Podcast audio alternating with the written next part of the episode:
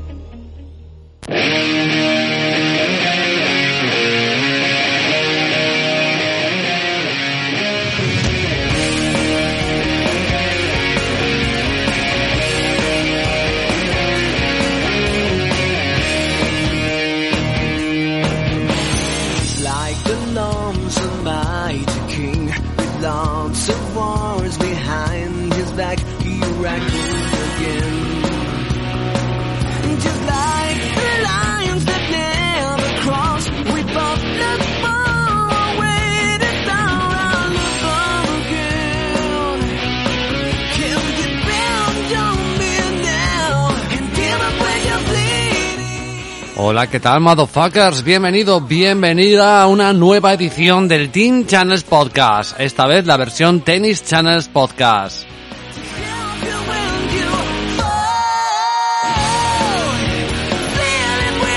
Como siempre, recibe un cordial saludo de quien está hablándote en el micro y en la parte técnica, tu amigo Channels. Por delante tenemos unos buenos minutos para hablar de tenis como viene siendo habitual diariamente.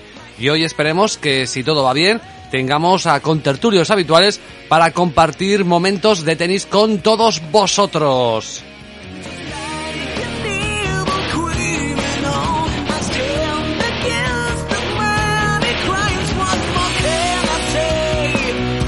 Ya sabes que este es un humilde podcast que lo puedes encontrar en todos los agregadores de podcast, plataformas como Spotify, Google Podcasts, iTunes, etcétera, pero sobre todo en iVoox. Ahí tienes la facilidad de darle al botón de suscribir, te llegará gratuitamente a tu app notificación cada vez que haya un podcast nuevo.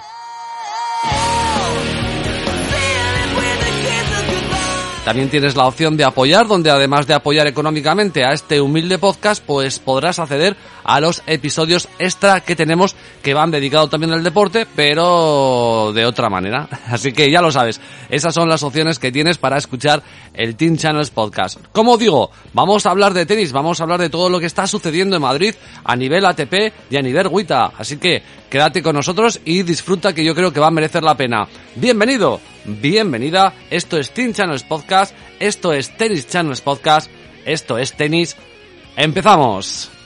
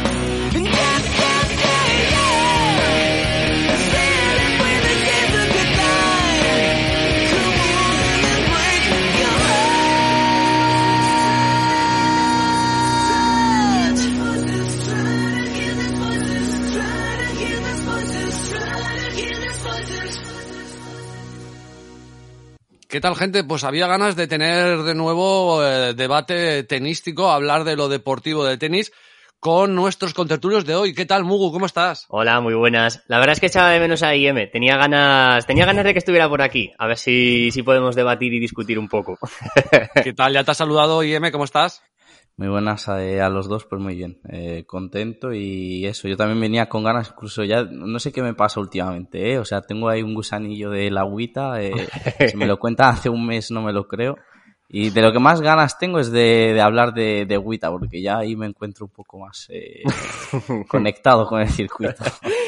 Oye, bueno, pues podemos empezar con eso. Venimos a hablar un poquito. Eh, lo estamos haciendo por la tarde y por lo tanto, bueno, te, vamos a, a, ponernos en el tiempo a la gente que nos esté escuchando, en el tiempo en el que estamos. Eh, digamos que eh, ahora mismo acaba de terminar el partido de Nadal, para que os hagáis una idea. También el partido de Gofen y está jugándose el tiebreak en el tercer set entre Urkaz y Davidovich, ¿vale? Hostia, no queda toda la jornada, pero evidentemente, probablemente cuando escuchéis, pues la mayoría de los partidos estarán estarán, bueno, en juego o se habrán acabado. Entonces vamos a hablar un poquito de cositas eh, generales, ¿no? Que son importantes aquí en el tenis. Y ya que habéis empezado con la agüita, que está más avanzada que el ATP, bueno, pues contadme cosas. Creo que yo que no sigo mucho la agüita, la gran sensación que queda por jugar, que le han metido hoy en este turno de la noche, quizá un poco cabrón, porque juega el Madrid, es el de, es la sensación de Sara Sorribes, eh, Mugu.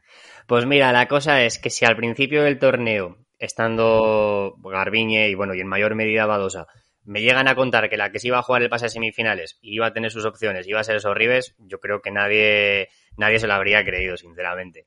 Creo que está siendo, digamos, un poquitín la sensación española del torneo por las tempranas eliminaciones de Garbiñe y de Badosa. Y bueno, pues con su estilo de juego, que agradable o no, pues eso da para mucho debate, pues... El otro día lo decía, lo decía Yodita en Twitter, ¿no? Que, que, que era muy peleona, pero que no, no, te divertía mucho, ¿no?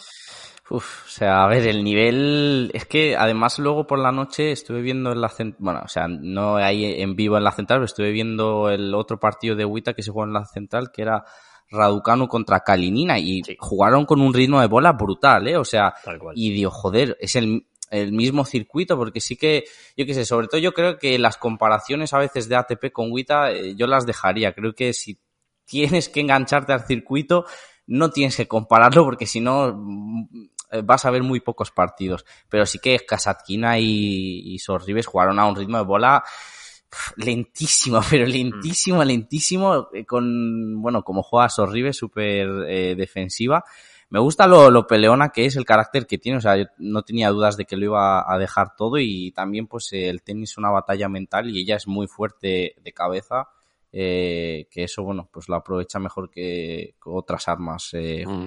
Sí, eh, Mu, decías eh, de esos Ribes que, bueno, pues eh, por lo menos queda ella, ¿no? En, en, en el circuito español para poder, no sé, darle un poco de de, de vidilla, ¿no? Hasta agüita. Ojo a nivel el... local, porque ya vemos, sí. ya vemos, perdona, ahora te dejo, que ya vemos que Madrid es un público muy, como diría Rajoy, muy, muy español. La cosa es el, el, problema que tiene hoy que han puesto a Sorribes a la misma hora que han puesto al Madrid de fútbol. Entonces, pues ya veremos a ver si Sorribes va a vender tanto como una remontada épica en el Bernabéu. Ojalá que sí, yo de fondo la voy a ver, eso que no quede duda.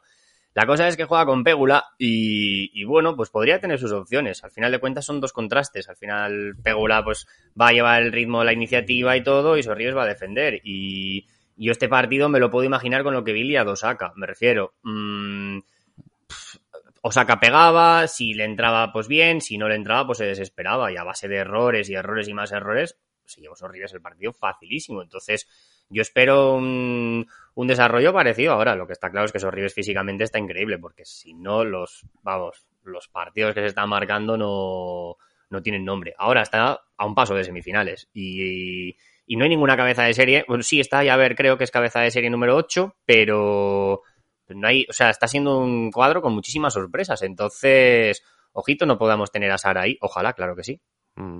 Porque del resto, chicos, ¿cómo, cómo, qué, qué podemos destacar? ¿Qué, ¿Qué, os está gustando o, qué, o cómo estáis viendo el torneo a nivel de Wita? Ya tiene que quedar muy poquito, ¿no? Porque estos empezaron un poquito antes, ¿no? Entonces, eh, estoy viendo el cuadro y, bueno, tenemos eh, en semis a Teichmann, ¿no? Así es.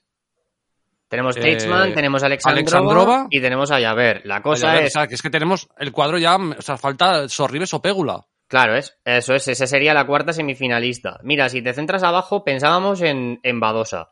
Se la cargó Halep. Yo pensé en Benchich, se la cargó Yaver. Ahora Yaver se ha cargado a Halep. O sea, esto es una montaña rusa. A mí lo que me atrae de la agüita es la montaña rusa y que es impredecible. O sea, Mm. era favoritísima Halep, ya la daban por ganadora del torneo y ha cogido y ha, y ha caído en dos. O sea, es que Lo hemos hablado, lo hemos hablado alguna vez, Yodita y yo, ¿no? Que lo está, y lo estaba comentando él, que es, es que es, es otro deporte, ¿eh? Sí.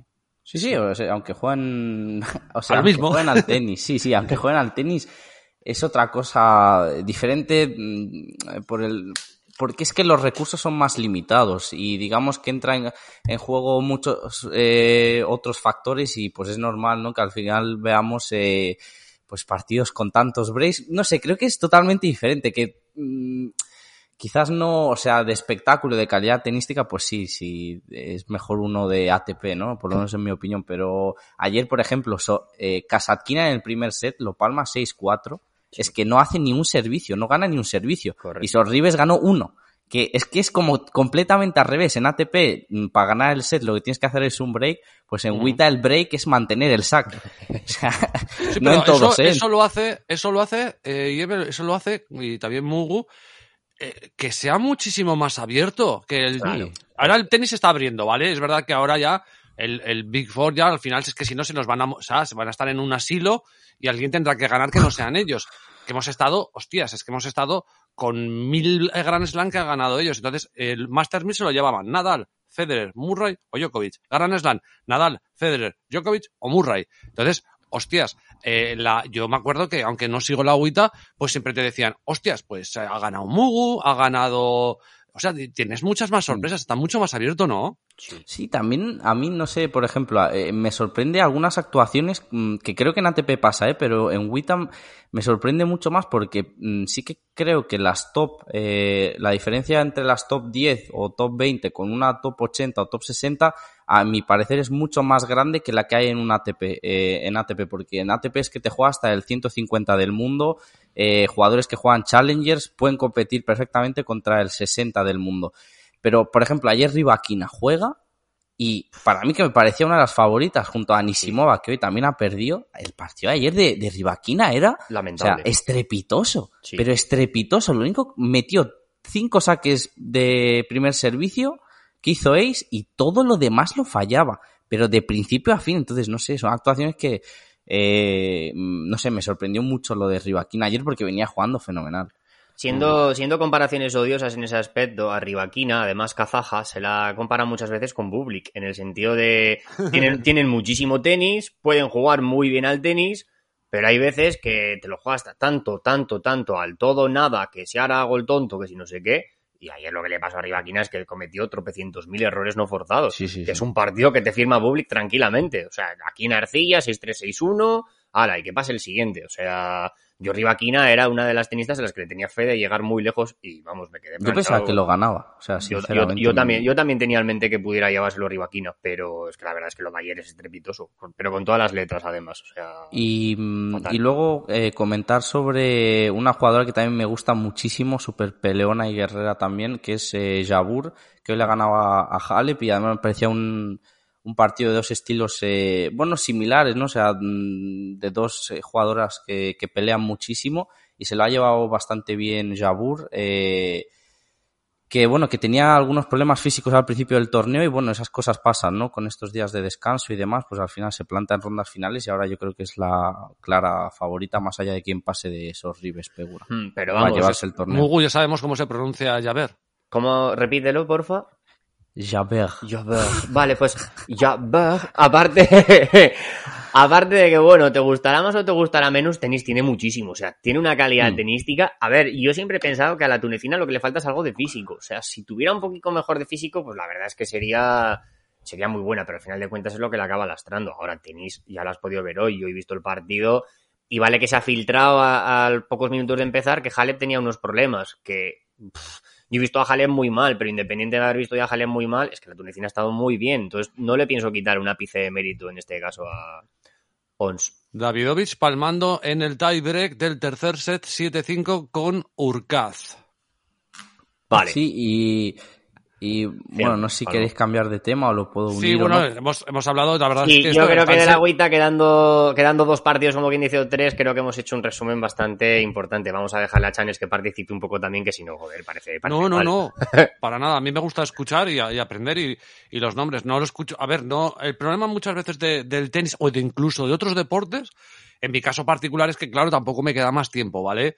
Mm. Eh, bueno, entonces, claro, pues eh, intento, intento y ya con la ATP ya me vuelven loco, pues con las mujeres, tío. Yo lo siento mucho, pero ya me tendría que tirar al río.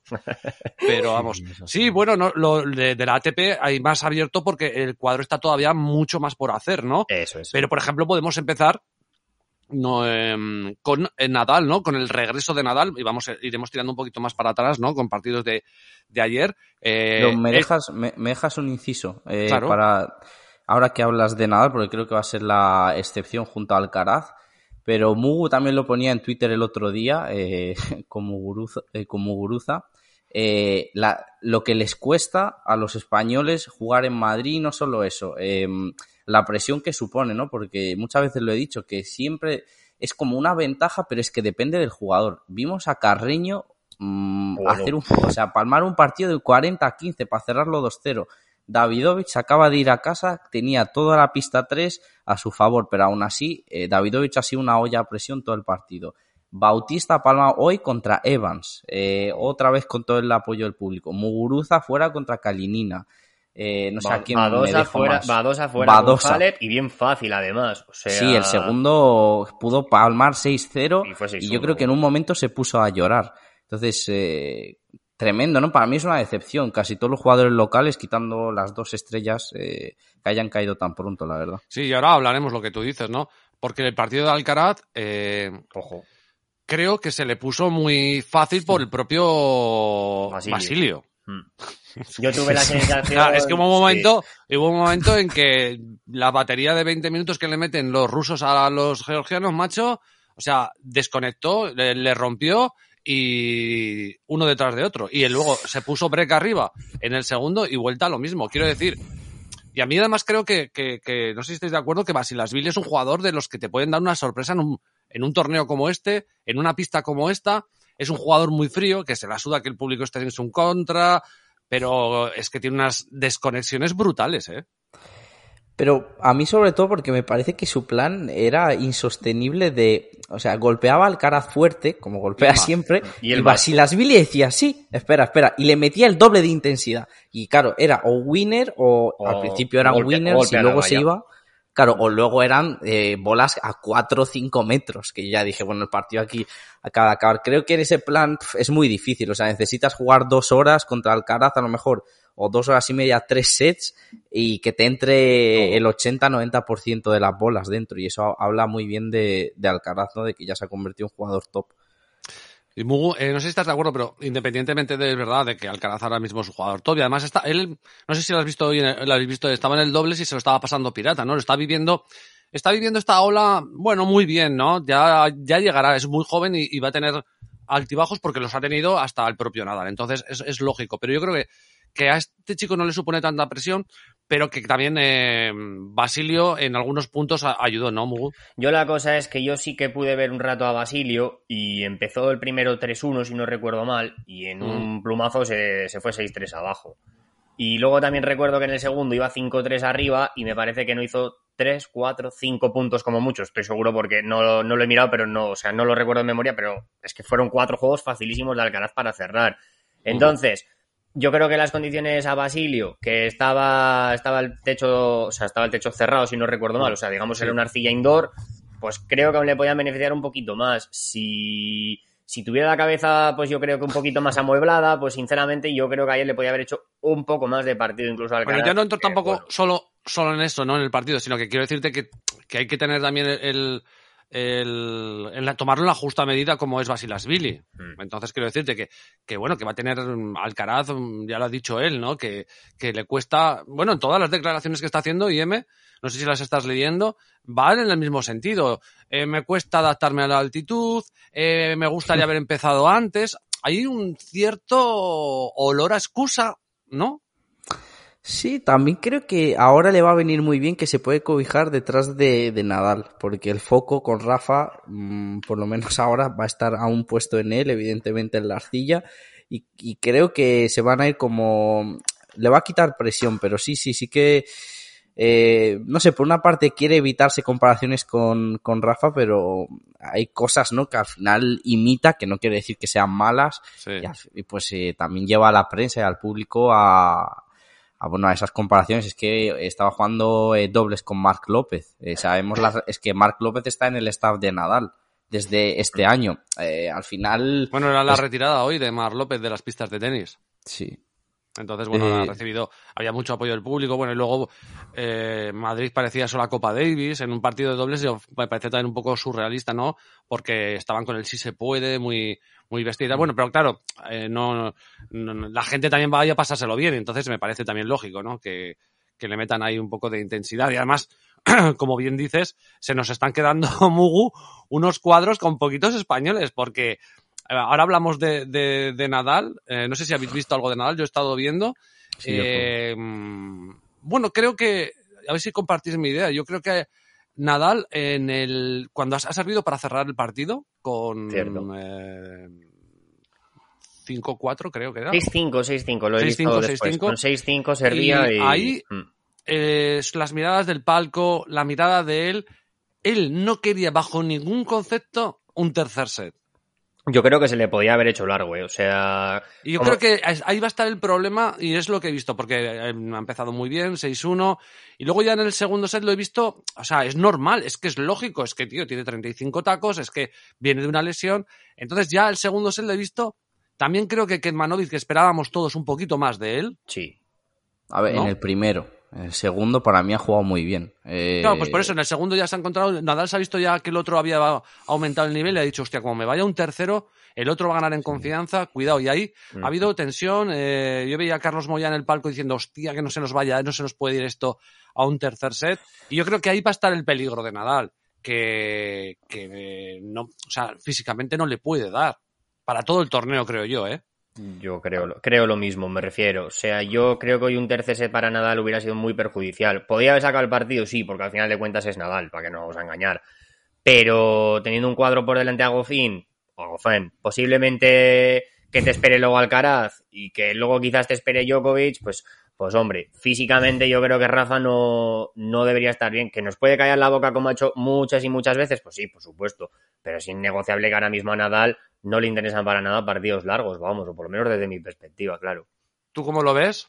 Sí, o sea, yo, yo lo he dicho eh, por Twitter hoy, tengo clarísimo, pero que es que es una cosa que mm, no me cabe en la cabeza que nadie piense lo mismo. Yo tengo claro que Nadal no va a arriesgar ni, ni en Madrid ni en Roma eh, eh, ni un por ciento de su físico. Cuando se tenga que bajar el ritmo por para evitar lesiones o lo, o lo que sea, lo hará, que es una cosa que ha podido pasar eh, si hubiésemos visto un posible tercer set, pero bueno. eh, Sí, que está claro que es su objetivo y lo ha dicho él y además lo pensamos es todos en. Roland Garros. Claro, o sea, claro. entonces, claro, entonces, mm, pero yo, por ejemplo, el nivel sí que estoy muy, muy sorprendido porque es lo que dices, ¿no? Son 35 años, eh, además Nadal de tanto Federer que, eh, y Djokovic es que es el que más castigado ha estado por las lesiones, por mucho que a Federer le veamos ahora, pero es que Federer tiene ya 40 tacos y Nadal tiene 5 menos.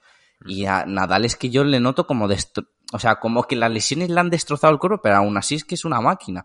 Y yo me esperaba un nivel eh, bastante por debajo, porque el primer set sí, que Manovic ha podido hacer más, sí, ok, pero es que jugar contra Rafa en arcilla no es fácil. Y, No, no. Y ha recordado a lo que a lo que es Nadal, ¿no? De que si tienes un set medio tonto te clava un 6-1 y luego en los momentos tensos se los lleva a él. Entonces, Mm. eh, yo creo que son muy buenas noticias de cara a Roland Garros, de cara a esta semana.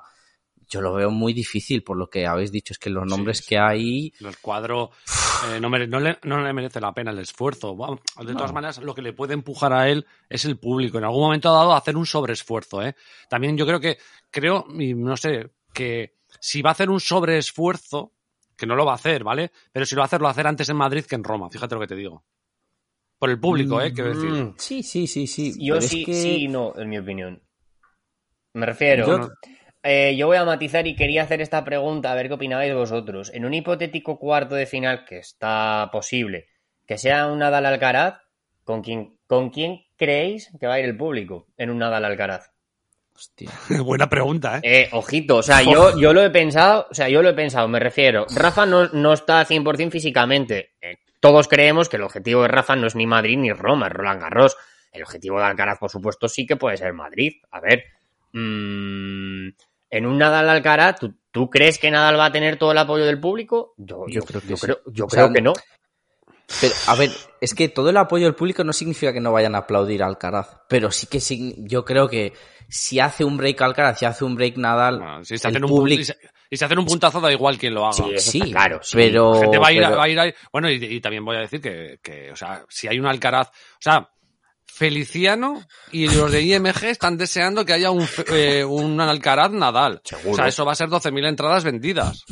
Sí, sí. O sea, eh, entonces, no, yo creo que, que se compartirá el, el, el amor del público, ¿no? Entonces, bueno, a lo mejor puede haber un, una base más de Nadal, pero Sí, no lo sé. Es Hombre, decir, si a alguien va a tener una bola en con- o sea, un punto de partido en contra, van a animar al que lo, lo- al que lo recibe, no al que lo saca. a que lo tenga pero que sea quien sea. Sí, yo creo que también. En ese aspecto sí.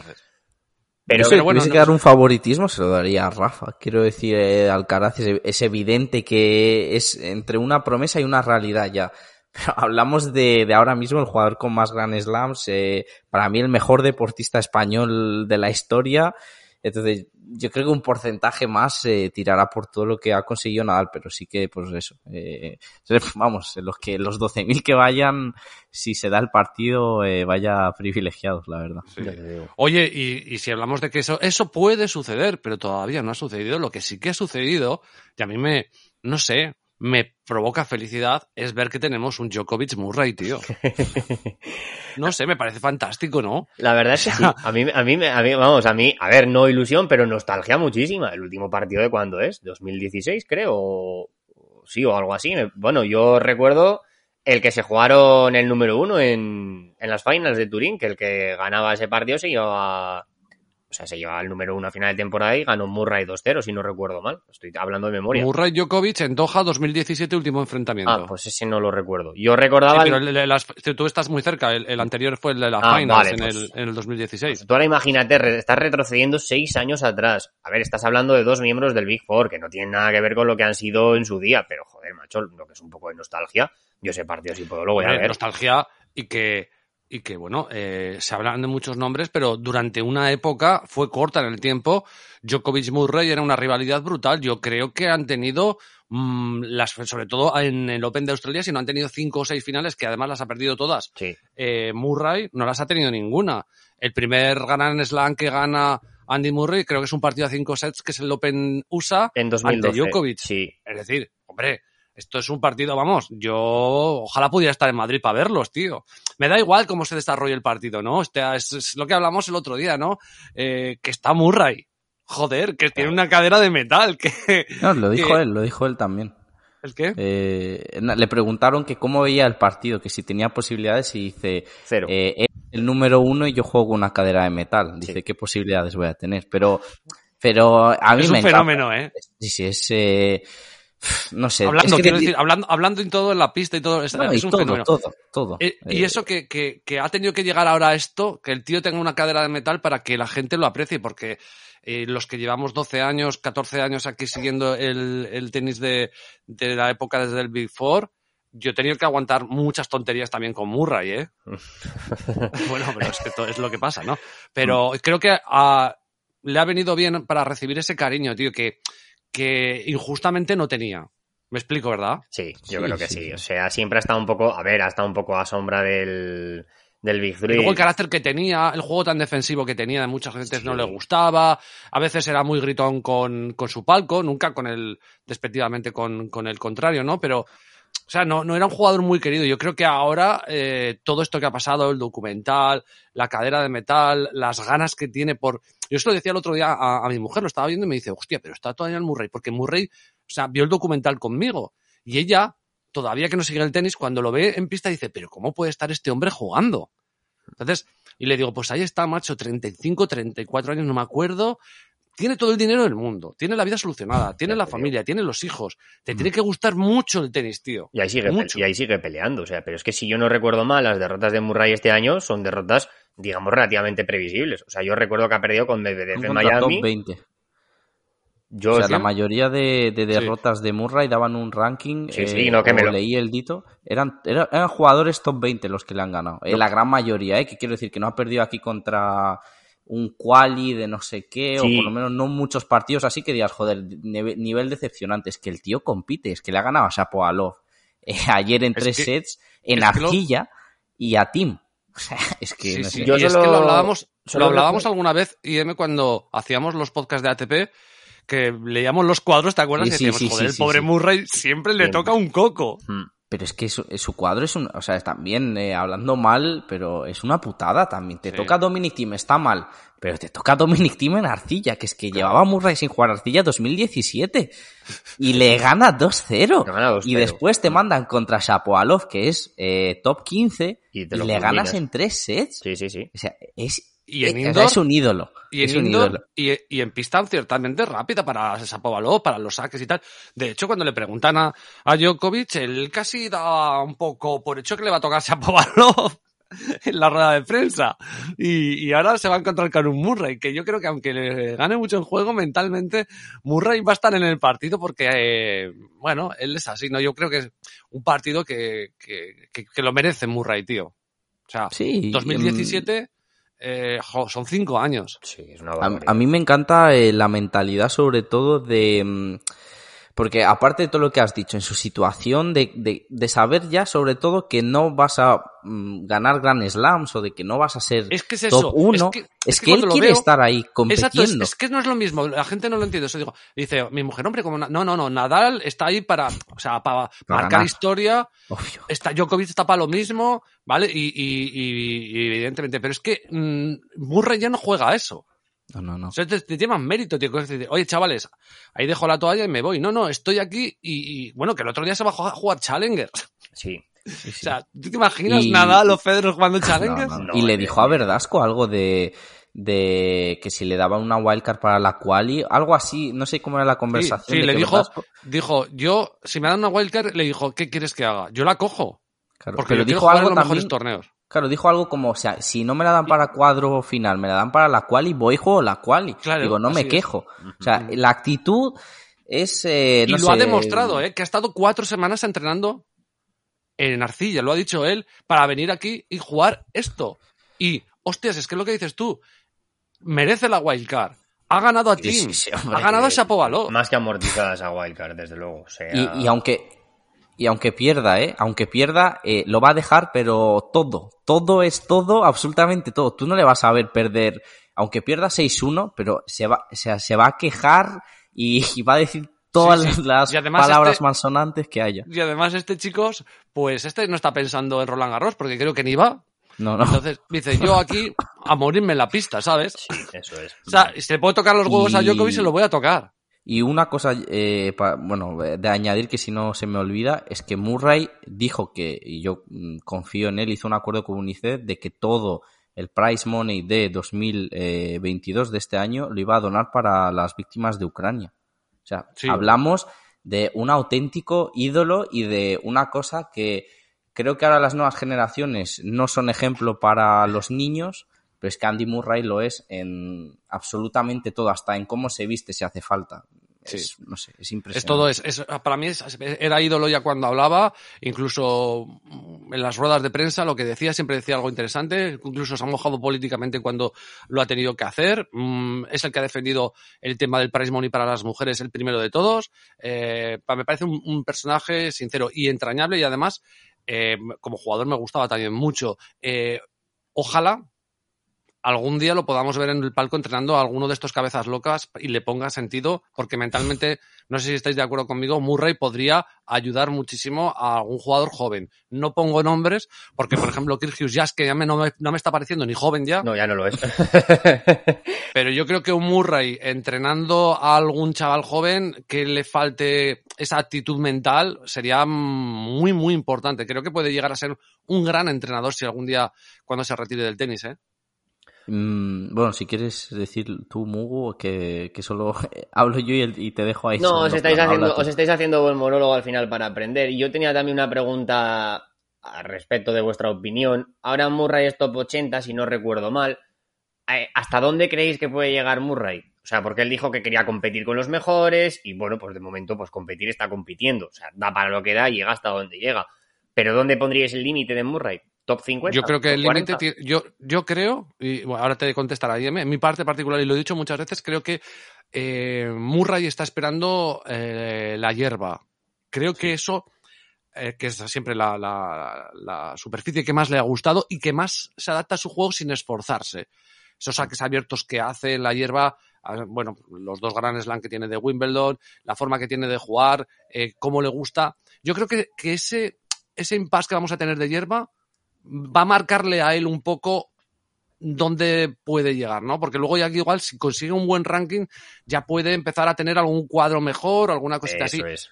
Tampoco sé, no sé cómo lo verá IM, tampoco sé lo que le puede dar a este hombre el físico. Estamos hablando de un tío también de 35 años, tío. Entonces, Pero yo tenía dudas ya de cuando volvió y sobre todo cuando tenía eh, bastantes peores resultados de hasta dónde iba a llegar y su, re- su actitud y su reacción y sus respuestas son de que él se molesta, de que en las entrevistas le pregunten si se va a retirar y le decía, dejar de preguntarme si me voy a retirar que estoy aquí jugando. Digo, es que, o sea, me- él lo decía y, se, y hay vídeos donde se enfada muchísimo. Yo creo que es insaciable. O sea, mm, no sé, y parece que tienen gasolina para, yo qué sé, o sea, para tirar todo el año y el siguiente. Por, por la actitud y por cómo compite, porque es que, o sea, lo, lo acabamos de hablar en la arcilla. Es que otro jugador en la arcilla ni viene a jugar en el Mutua porque sabe que no puede competir contra los mejores, pero perdería contra Tim o en la situación de Murray. A mí, no sé, me parece que es insaciable, entonces, pues yo, lo de la hierba me parece crucial, o sea, estoy ta- totalmente de acuerdo, pero no podría ponerle un límite porque hace unos meses seguramente se lo hubiese puesto pronto y ahora tengo la sensación de que puede jugar hasta los 42 a lo mejor en, en Challengers. O sea, es que no sé, es increíble, es increíble. Bueno, pues ese es, el, ese es uno de los grandes partidos ¿no? que tenemos ya eh, previstos, que me imagino que lo pondrán, no han puesto orden de juego, por lo menos yo no lo he visto. Ah, central. Ah, Djokovic Murray, Urkaz Lajovic, Nadal Goffin, Cameron Norrie, que no para el tío, qué pesado es, eh. tiene su mérito, lo decía el otro día Mugu, tío, pero es que tiene su mérito, eh. Sí, Ah, totalmente. o sea, yo Norri. Norri te puede gustar más, menos, caer más, caer mejor, caer peor, pero es que siempre está ahí. O sea, es que Es que no tira un puto partido, eh. Es increíble, pero si hoy, hoy juega con Isner, ha empezado break, break abajo nada más arrancar el partido. No sé, Se la suda. y se la- se la- o sea, es que no, no contento, le rompe dos veces el saque a Isner. O sea, en estas pistas de Madrid, que a priori era, era, era complicado meterle mano al saque de Isner. ¿Qué va? Para Cameron Norrie no hay nada complicado. Madre de mi vida. O sea, no lo sé. Creo yo para mí es un jugador que le tengo respeto. Yo. Sí, sí, yo también. eh, al final, pues, salvando las distancias, sí, pero es las alas horribles de ATP. Básicamente, salvando las distancias porque sí, tiene mucho más recursos, ¿no? Pero, pero bueno, y al final, oye, eh, es top 10, eh, ya lo dije el año pasado, sobre todo cuando yo empecé, pues eso, muy en contra suya, al final eh, te acabas rindiendo porque es ganador de Master 1000, ha sido top 10, ha jugado eh, la, o sea, la, La finals, los eh, finals. Sí, la finals con los ocho mejores, mm, eso significa que estás ahí y algo haces bien. Y no sé, ahora que hablamos de Norrie, también británico, con Murray, joder, eh, la gen- bueno, los jugadores que salen de Gran Bretaña eh, son todos mentalmente súper competitivos. Hoy tenemos a Evans que, que le ha ganado a Bautista en arcilla con, o sea, con todos los condicionantes a favor de Bautista y que venía de perder con Cressy. Pero es que son tíos que compiten todo, o sea, cada punto y muy pocas veces dudas de su implicación, la verdad. Sí, en ese aspecto, los tenistas, es verdad que luego eh, te puedes encontrar que Sí. tengan un mal día o lo que sea, pero, pero sí, la verdad. que ibas a mm, decir otra cosa. Nada, te ibas a decir, creas que te iba a decir algo de que Evans eh, te- pues, cuando Sí. no se enchufa lo que sea, ¿no? A ver, Sí, es que es como, como, como Eh, en Gran pero es que Bretaña. Eva- Evans, además, Norrie son muy parecidos en el sentido de. Evans, es que. Eh, que me perdone, parece que va metido. O sea, es que tiene, tiene unas. Tiene unas. Va todo siempre súper rápido. vas- tiene unas, o sea, es, es hiperactivo. Y Pero- Norrie, Norrie, ahora, Norrie va a ser un rival contra Alcaraz, que es que para mí, eh, aunque sea superior, que es muy superior a Alcaraz, sí que es todo lo contrario de Basilasvili, ¿eh? Entonces va a encontrar otra cosa, ¿eh? Va a tener otro Sí. partido, va a tener otro partido completamente diferente a lo que tuvo en primera ronda. Eso que se lo vaya, que se lo vaya metiendo en la cabeza a Carlitos, porque si, si se espera algo como Basilio, lo que se puede llevar es una sorpresa, para que no vamos a engañar. Mm, pero la cosa es que si miráis el perfil de jugador defensivo eh, que ha jugado contra Alcaraz, incluso las finales, eh, las finales que juega Alcaraz son contra Swatchman 2-0, contra Carreño un baño 2-0. Eh, hay otro por ahí también estilo defensivo y es que el corte de un jugador que defiende mucho contra Alcaraz, eh, los resultados son muy abultados. Eh. Mm, Tengo curiosidad por Norri, pero, pero, pero creo que Alcaraz está más incómodo en alguien que le siga la intensidad como Basilasvili ayer que en alguien que le defienda, porque él está Claro, ahí es que aquí- pegándole y no sabe cuándo parar. Claro, es que aquí por lo menos el patrón va a ser sencillo. O sea, Alcaraz va Sí, a ser el claro. dominador de los puntos en cuanto, en cuanto pueda y Norri a, a defender. Me, interesaba más el aspecto mental porque Cameron Norrie mentalmente es mucho más fuerte que Basilasvili, pero lo que dices tú tiene sentido. Como, na- como eh, Alcaraz empiece a repartir palos y se encuentre cómodo y dice aquí estoy dominando el punto y está en mi mano y en mi raqueta, lo que dices tú puede venirse eh, una soba. Sí, si no, es que yo creo que está más incómodo cuando le sigues la intensidad, el ritmo. Eh, no sé, algo estilo lo que hizo de Miñaur en Barcelona, aunque fue un muy mal día de, Alcaraz, hay que decirlo, pero, pero de Miñaur sí, eh, lo hizo un partido muy físico, no bajó la intensidad, eh, llegaba a las dejadas, que eso me parece fundamental. Norri también es un jugador eh, rápido, no entre los más rápidos, pero vemos que las dejadas de Alcaraz son. De las mejores o la mejor que hay en el circuito porque es una de sus mejores armas y finaliza muchos puntos así. Entonces, bueno, veremos. Algún apunte más voy a añadir, porque, por ejemplo, lo comentaba ahora Mugu, eh, sorprendente también la derrota de Casper Ruth, ¿no? Que venía aquí también como uno de los grandes cocos en, en arcilla. Y, pero bueno, cuidado que ya lo dije en su momento cuando hice el podcast de un poco histórico, que Lajovic había tenido muy buenos resultados aquí en, en Madrid. Creo que, no sé si había llegado hasta cuartos o alguna cosita así. Y bueno, tampoco es tan sorpresa, pero bueno, tenemos una parte por ahí entre Urkaz y Lajovic que, en cierta manera no, no lo esperábamos. Lo, lo, lo lógico hubiera sido haber tenido un Davidovich Ruth, pero nos han cortado esa posibilidad y tenemos un Urkaz Lajovic. No sé, Mugu, si te ha sorprendido un poquito lo de Casper. A mí bastante. O sea, a ver, es una sorpresa, es relativa, porque estamos hablando de que te ha ganado Lajovic en tierra, no es que te haya ganado Feliciano, o que te haya ganado Lajovic en hierba. O sea, al final de cuentas... difícil, ¿eh? No, desde luego. Casi a cualquiera. Pero al final de cuentas, que Lajovic te pueda meter mano en tierra, pues a ver, es que Lajovic en tierra puede ser top 20, top 25, tirándolo sobrado, me refiero. Entonces... Cuando no está haciendo otras cosas, pues claro, sí, a veces. cuando no está en modo chanchullo. luego se te va un, se te va un challenger y pierde con el 300 del mundo. Es que hace cositas también de, de no muy normal. hace cosas muy raras, pero la cosa es que yo creo que. A ver, yo sinceramente no vamos, a- vamos a engañar a nadie. A mí yo pensaba que iba a ganar Ruth, faltaría más. Y como yo, pues supongo que el 98% de la gente. Pero lo que no te puede pillar es como. ¡Buah! El sorpresón del torneo, eh, histórico, increíble. No, tampoco es eso. La Jovic No, no. los mancos. O sea, Pero, pero sí que esperábamos ver un poquito más adelante Casper. Yo esperaba ese cruce, ¿no? Casper Davidovich interesante, pero bueno. Y por otro lado, lo comentaba también ahora y, y M antes de empezar el, el, el podcast, ¿no? Hay que, bueno, hay que estar contentos que- porque parece que tenemos un David Goffin, un Lannister que vuelve a, a, joder, a estar, a ser competitivo, ¿no? Eh, a recordarnos un poco a ese David Goffin que tantas expectativas nos eh, mostraba otros años, ¿no? Y yo creo que, bueno, eso es bueno para el tenis, ¿eh? Sí, es la, la versión que más cerca está de lo que yo recordaba de Da- David Goffin cuando era eh, top 10, la verdad. Está muy fuerte de piernas, pero muy, muy fuerte. Incluso eh, los datos de saques directos en... Bueno, os, os voy a preguntar, ¿vale? Que creo que ese dato, pues, eh, o sea, no lo habréis chequeado.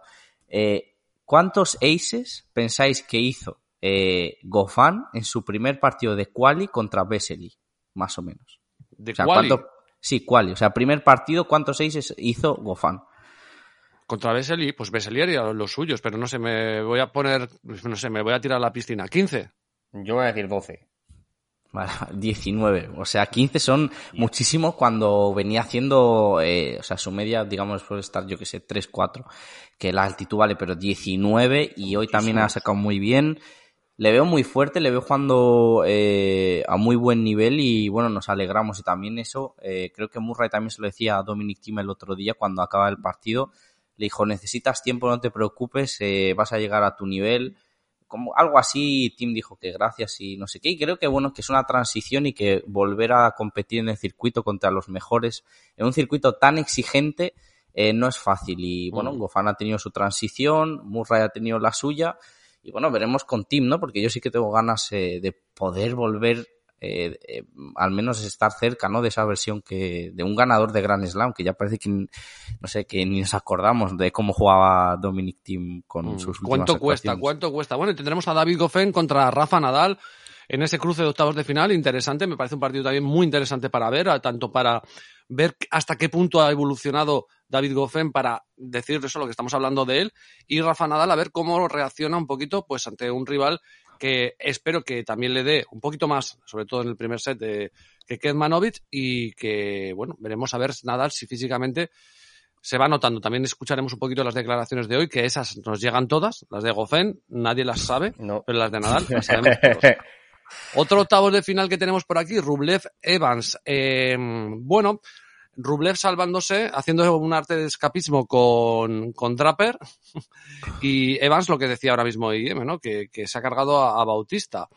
Eh, bueno, no sé cómo veis este partido. Ojo a la, a la, a la wildcard bien dada a Draper, ¿eh? ¿Quién iba a pensar? Me, me la, me- me la has quitado, eh, Jack Draper, representadísimo, o sea, representadísimo. eh, qué jugador, de verdad lo digo, eh, qué jugador. eh, eh, no sé, tío, unas cualidades brutales. Es que en la arcilla no debería de jugar nada bien, y él lo dijo. Y dio pena la semana pasada jugando, creo que fue en Roma o no sé dónde. Qué partidazo jugó con Rublev, no sé, a mí me dejó también alucinado. Cayeron críticas por las wildcards, eh, con sentido algunas, pero... Sí, no, desde luego. Ahora me, vas a decir, Draper- ahora me vas a decir que la de Jimeno Valero ha estado muy bien invertida. No, no, no, no, no, no, no, no. Solo me no, faltaría no, ya no. escuchar eso. No, pero No, no. sí que sí que sabes qué pasa, que yo leí que, em, que la empresa de representación, que es una de las más grandes que hay en el tenis, parece que los jugadores que representan son aquí mi primo, ¿sabes? Que entrena un mes a tenis y de repente le han dado una wildcard para el Master 1000. Eh, hablamos de talentos que luego lo podrán hacer mejor o peor, pero es una de las empresas de representación más grandes, mm, o creo que la más grande que hay, eh, quitando jugadores individuales Sí, en el tenis. IMG es la más potente. De todas maneras, eh, estoy de acuerdo un poco en todos, ¿no? La de Jimeno Valero, la verdad es que aunque sí, el chico dio mucha penita probablemente por la presión, Sí. eh, joder, pero es español. Bueno, dentro de lo que cabe, pues se co- coincidieron dos, dos puntos, ¿no? Pero es que lo que dice IM también creo que hay algo de razón. Los wildcard han demostrado que les han dado una wildcard y la han aprovechado. Murray, Luca Puil, Ah, sí. Ojo, Puil, es verdad, sí, sí. No daba, yo no daba un duro por Puil con Kachanov. Y bueno, y con Chisipas, por supongo que menos aún, pero ya me sorprendió Pues bastante el otro día. Sí La- que, sí, que, sí que lo han. Luego he estado también viendo un rato a Alexander Zverev, que ha sufrido más de la cuenta contra Marin Cilic. Eh, a mí me sorprende un poquito las declaraciones cuando le estaba entrevistando Correia. Ha venido a decir Zverev algo así, y quiero que se coja eh, con pinzas, por favor, eh, que él estaba muy contento con la victoria, que Cilic era un jugador, mm, para ser primera ronda, muy rocoso, que él va partido a partido y le, le ha preguntado por qué ha ganado aquí, perdón, dos veces, dos veces el Máster de Madrid, y él ha venido a quitarle hierro al asunto como diciendo, no creo que lo vaya a ganar, es decir, el trasfondo, ¿no? Voy a ir partido a partido, lo que quiero es encontrar mis sensaciones y tal, ¿no? No sé si estáis un poco en esa línea con Esberet. Eh, yo creo que el alemán no está pasando un momento fácil y él, eh, en una entrevista que dio hace poco, hablaba de una figura que es fundamental para él, pero tanto en su staff como familiar, que es su padre, que tiene unos problemas de salud desde hace meses y, y él dice que aparte de lo que siempre sabemos que le rodea a Esberet fuera de la pista, pues que ese tema le tiene muy, bueno, muy preocupado porque es una cosa Claro. más que entendible, ¿no? Es su padre y siempre le ha acompañado durante su carrera, entonces ahora le falta en el staff y no sé, como que él decía un poco pues que se sentía vacío, ¿no? Que le hacía mucha falta su presencia y, y yo creo que desde ahí le estamos viendo raro y también se le vio muy dolido em, por la actuación en Múnich porque más allá de perder e irte a Madrid es que le abuchearon.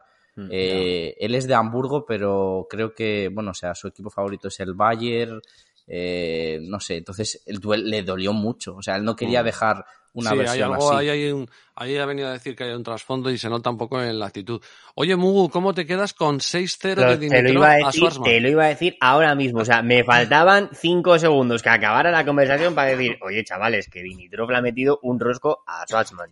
O sea, porque cuando hablamos... 24 minutos. Sí, sí. Cuando hablamos hace unos días, dijimos, oye, ¿y el Nomo qué actuación puede hacer aquí? Dijimos, va, igual no le viene muy bien la pista, tal. Una cosa es que no le vengan muy bien la pista y otra cosa es que te un 6-0 Dimitrov. O sea, es que me parece que hay un término medio ahí. O sea, la verdad es que lo estaba Mm. viendo ahora mismo, me acabo de quedar a cuadros, digo. Madre Y. Musetti que, que va a break arriba con, con Sebastián Corda, porque son un poquito los partidos que, que nos quedan, ¿no? Schwarman está jugando con Dimitrov. De todas maneras, el perder, yo siempre lo he dicho, ¿eh? perder el primer set 6-0 es lo mismo que perder los 7-6. O sea que es que tampoco te hagas muchas pajas mentales. Musetti va con break arriba con Corda y nos queda eh, de Miñaur Sinner. Mm. Por jugar. Mm. Sinner el otro día volvió a hacer un acto de escapismo. Ya sé que te gusta mucho IM, pero no creo que eso sea lo, lo, lo- no sé, cuánto tiempo puede estar salvando bolas de partido. Cuántas veces puede encontrarse con pechos fríos tan grandes, pero bueno. eh, luego, el problema creo que, que veremos hoy, ¿no? Lo veremos hoy en, en imágenes, a ver cómo está, porque pidió un, un medical time de larga duración, ¿eh? Sí, eh, parecían unas molestias en la ingle, por lo que él dijo, rollo. Pero bueno, creo que le va a venir bien eh, ese día de descanso. La organización, con algunos se ha portado un poco mal y con otros se ha portado bien. Con Sinner bien, con Van de Samsung, por ejemplo, ayer se pega dos horas 45 después de jugar eh, en Múnich Y le jugar. vuelven a poner al día siguiente a las 4 de la tarde hoy contra Gofal, que es como. Digo, pobre Botic, que si ya venía mal, pues la organización tampoco se porta bien. Y sobre Sinner, eh, más allá del físico, eh, sobre lo de los match points. A mí lo que no me gusta es como el, ah, no lo digo, eh, eh, digo en general, ¿vale?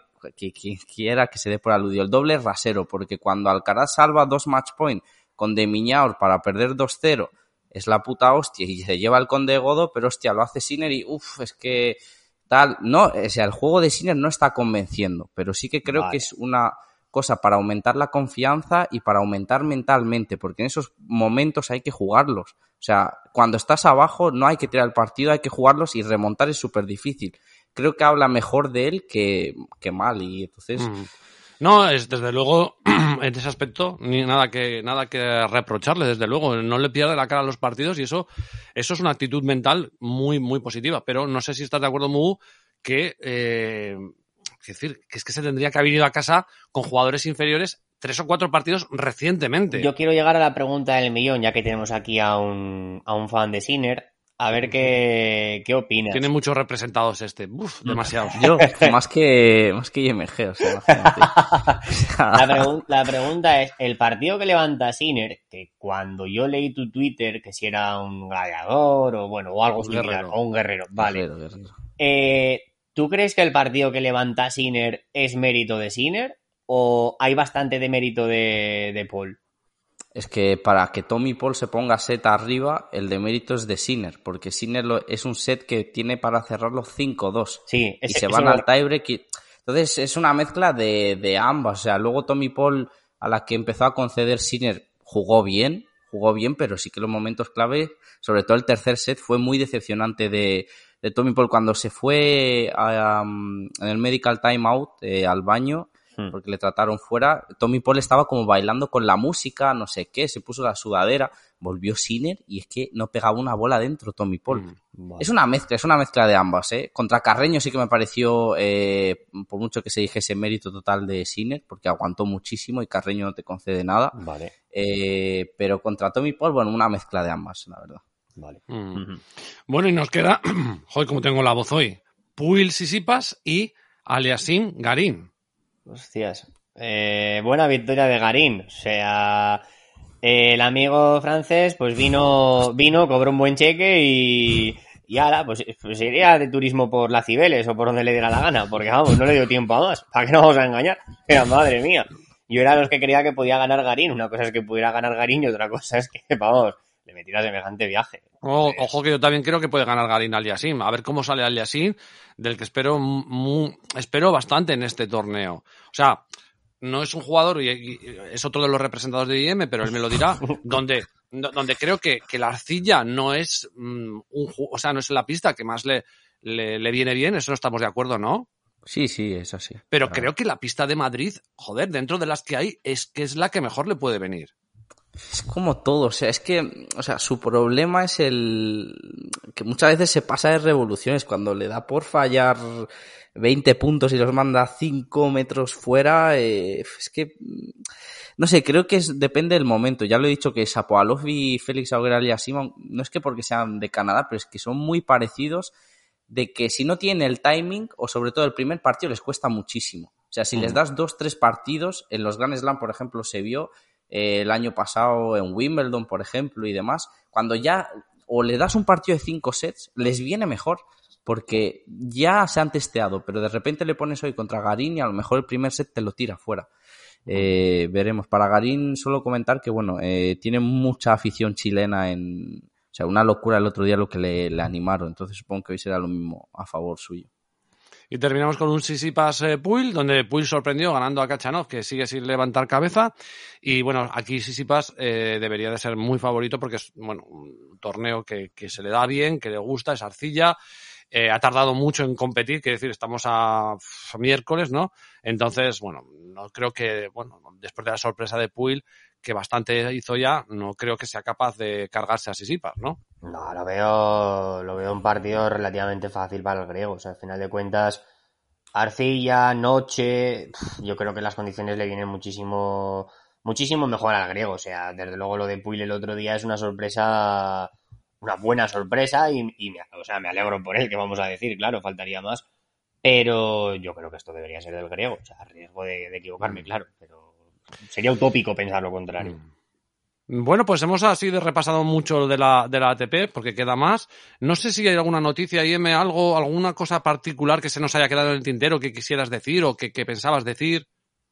O algo, No, creo o que- algún jugador en particular o alguna cosa que, que, que, que tuvieras en mente y que no te haya preguntado. Hemos hablado un poquito de todos, pero No, no, a lo mejor, no sé, de Wita, pues lo que he comentado, eh, por volver un poco con eso y ya cerrarlo. No sé, hay jugadoras que me gustan muchísimo, rollo Anisimova o Rivaquina. Yo es que las ponía entre las favoritas para ganar, pero es que luego, no sé, eh, Anisimova me parece muchísimo mejor que Alexandrova. Y luego, o sea, se gana Alexandrova 2-0, física, no sé, o sea, es que es muy raro. Yo, todas o maneras, sea, para que- que, que no lo- vamos a ver, Mugu, explícaselo que Te no lo lo voy a explicar bien fácil. Para que te vayas quitando estos traumas, en la agüita no gana la mejor. Eso ya te lo digo. Bueno, sí, si te llamas Sviontek, sí, pero si no, no. O sea... que bien lo pronuncias, hay que visto, decirlo de tan- verdad. tanto o sea, mis tanto- aplausos. Tanto escucharte, al final ya se me ha quedado la copla.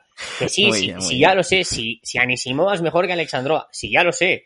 Si Rivaquina es mejor que Teichmann, que ya lo sé. Pero que lo bonito de la agüita, entre otras muchas cosas, es esa capacidad de sorpresa. O sea, hoy tú miras, ¿quién era favorita? Halep, ¿ha ganado? No. ¿Quién era favorita hoy? Anisimova, ¿ha ganado? No. Entonces, Pero me parece peor lo de Anisimova que lo de Halle, porque de Anisimova, por ejemplo, flipé con su partido contra Sabalenka. O sea, cómo respondía a los primeros saques. Sí, O sea, sí. eh, con un golpe, con un golpe, cómo eh, mandaba la dirección. O sea, eh, no sé, me sorprendió. O sea, ya conocía a Anisimova, pero ahora de seguirlo más, pues me fijo en, en ciertas cosas y me sorprendió muchísimo. Y dije, joder, tiene una calidad bestial.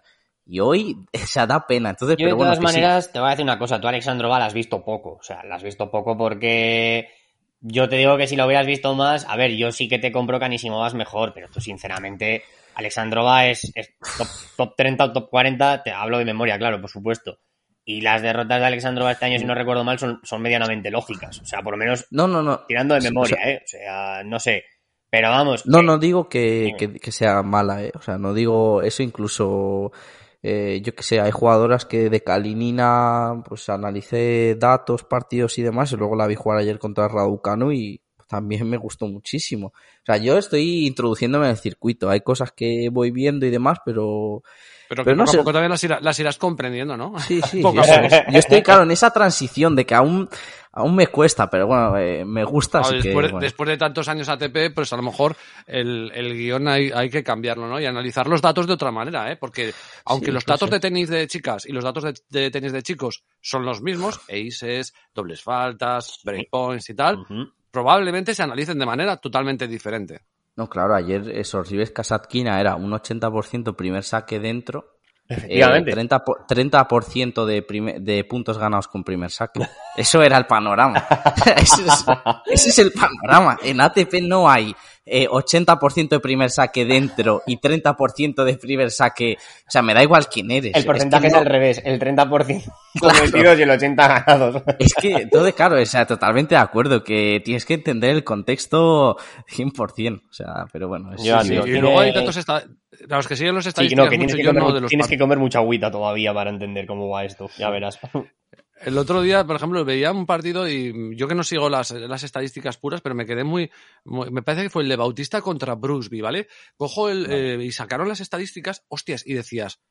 "Bueno, Más o menos los mismos winners, más o menos los mismos errores no forzados, más o menos el mismo porcentaje de primero, más o menos tal. Y había solo un dato que era brutal para que eh, Bautista haya ganado a Brusby 6-0, 6-2.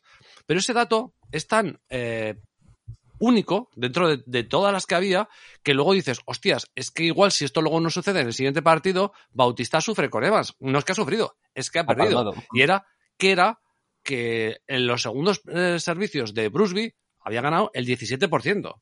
Pues claro, eso es la diferencia brutal.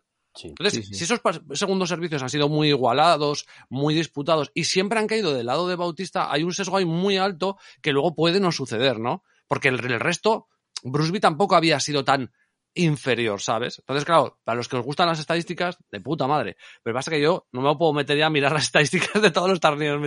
Me, me- tengo que buscar más por las sensaciones y por las visualizaciones. Pero, pero es verdad, ¿no? Imagino que las estadísticas de chicas tienen que ser totalmente diferentes a, la de los chicos, ¿no? Pero poco a poco, Mugu, poco a poco irá IM entrando y te, y te dará caña. A ver, muchas veces son contrastes. Tú porque ahora has entrado en Wita y, por ejemplo, estás viendo la Sabalenka actual, pero, por ejemplo, había partidos entre Vitova y Pliskova que apostar al tiebreak o que no había break o algo similar era, era catedralicio, lo podías fallar, pero tenían porcentajes de primeros buenísimos y ganaban casi todo porque sacan, sacan muy bien. O sea, para que Eh, no nos vamos esa- a engañar. Esa es la clave, esa es la, la clave total, que por eso digo que la diferencia es grande, porque en el top 20, ¿a cuántas jugadoras puedes nombrar con mal servicio? Con del mal, top se- 20. con mal servicio. Hombre, pues claro, si contamos ahora a Sabalenka, pues también, pues valdría. O sea, me refiero- Hombre, pero Sabalenka, hostia, eh. O sea, tiene un físico, te mete el primer, dale- si mete el primer saque en- vamos, Sí, eh, y si- y si- y y Sabalenka si mí me da marca- una y- hostia y me pone a girar, ¿eh? Y si, Sí, te, sí, y si te marca 20 dobles faltas como a los inicios de la gira, es otra- jodo si nos reímos. Regalar cinco juegos no puedes decir que tiene buen saque. Una tenista que regala cinco juegos al saque. O sea, pero ¿cómo vas a decir que tiene buen saque? Pero hablamos de cosas diferentes. Una cosa es cómo estés ejecutándolo, porque que pegues dobles faltas significa que estás arriesgando el segundo saque. Hay jugadores que pegan, es verdad, cuando pega 14 dobles faltas, te pegaba también 5 aces de segundo saque. O sea, esas son cuestiones de jugador-entrenador y también cuestiones de confianza. Mira, te Pero- voy a repasar el top 20 por encima, vale. Sfiontek, en mi opinión, no tiene buen saque. Sakari, en mi Mm. opinión, no tiene buen saque. Hablado de, de- de potencia, eh, por supuesto, no de... No, hombre, es que no, no, no, no. Es que entonces, o sea, si tú nos puedes tener si un nos buen saque si nos colocado. metemos- si nos metemos en colocación, pues salvo Sorribes, todo el mundo tiene buen saque. O incluso Kasatkina. Pero ¿para qué nos vamos a engañar? Ostapenko, ¿tú crees que Ostapenko tiene buen saque? O sea, ¿lo crees? No, o sea, a ver, yo a lo que voy es que las que tienen buen saque están arriba, porque en Wita tener un buen saque te da una ventaja brutal. A eso es simplemente lo único que quería, en plan, que llegaba, porque en ATP los habrá mejores y peores, pero aún así no hay grandes carencias en líneas generales. Eso era la conclusión. Se debate, yo ya te digo, o sea, sí que, claro, por supuesto, predomina un buen saque, faltaría más, pero claro, es que ya todo depende cómo te lo tomes. Sí, si Sabalenka te me conecta un saque a 190, pues no va a volver, claro, faltaría más. Y si luego te hace una doble falta, pues son 15 iguales. Entonces, lo del buen saque... No, no, pero es que no, no es lo mismo. O sea, eh, bueno, tampoco nos vamos a tirar aquí media hora para aburrir a los, No, a los oyentes. No, hombre, no. Pero si tú puedes sacar a una hora. 190, si Sí. tú puedes sacar a 190, tienes buen saque. Otra cosa es que te entre en ese partido que no te entre. Otra cosa es que tú no puedes sacar a 190. Eso es, eh, eso es no tener buen saque. Eh, o sea, o no tener, es no Pero eso es un tener tema, digamos que eso es un tema físico, ¿no? Biológico. Sí, Por eso digo que. Sabalenka Su- tiene su- su saquetazo, Arman- sí. Su Arman tampoco va a poder sacar en su puta vida a 220. Efectivamente. No, no, está claro. Pero por esa regla de tres, es. Jimeno Valero sacaba a 32.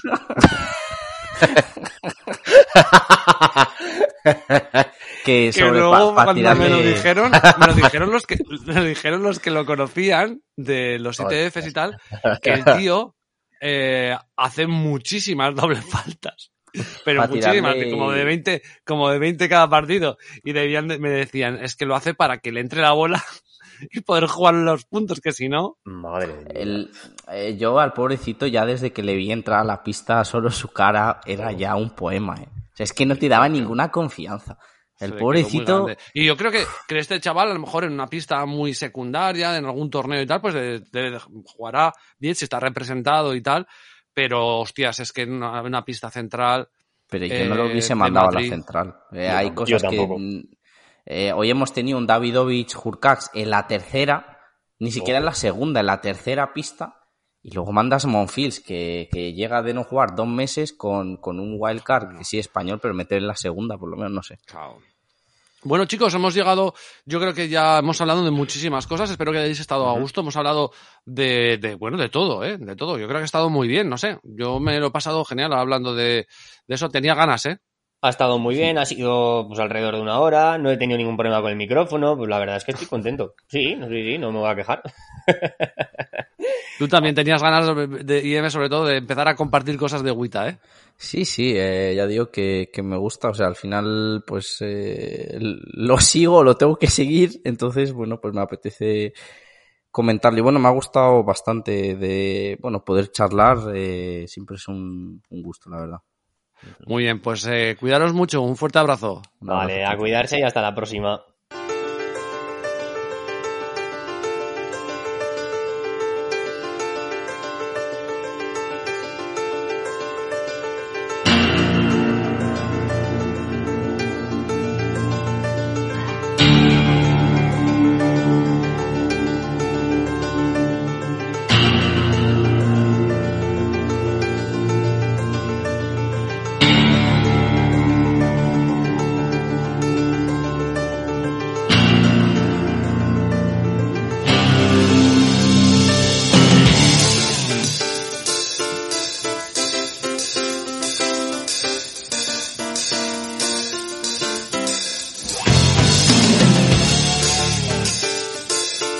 Bueno, amigos, amigas, hasta aquí el podcast de hoy. Espero que os haya gustado. Como siempre, hemos tenido la colaboración de nuestros contertulios habituales.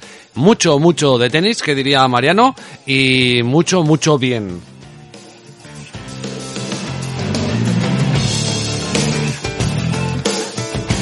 Ya sabes que para cualquier eh, contacto o sugerencia lo puedes hacer a través de nuestro canal en iVoox. Ya sabes que entras en iVoox y que si tienes app que tiene todo el mundo en el móvil, bueno, pues ahí puedes dejar tus mensajes, tus me gustas, tu sugerencia y puedes darle el botón de suscribir totalmente gratuito o al de apoyar, que sea no es gratuito y está abierto para quien así lo desee. También eh, te recuerdo la cuenta de Twitter, la de un servidor, arroba tennischannels, donde puedes también preguntarme lo que quieras por privado, siempre y cuando sean cositas eh, decentes y normales.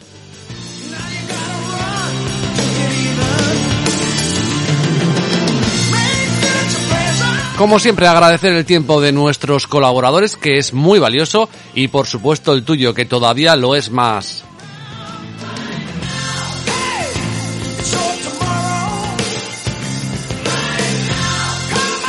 Espero que todos los fans de este hermoso deporte, aunque algunos lo quieran hacer un poquito más feo, eh, que se llama tenis, eh, tengáis aquí una cita habitual con este podcast y que os esté gustando.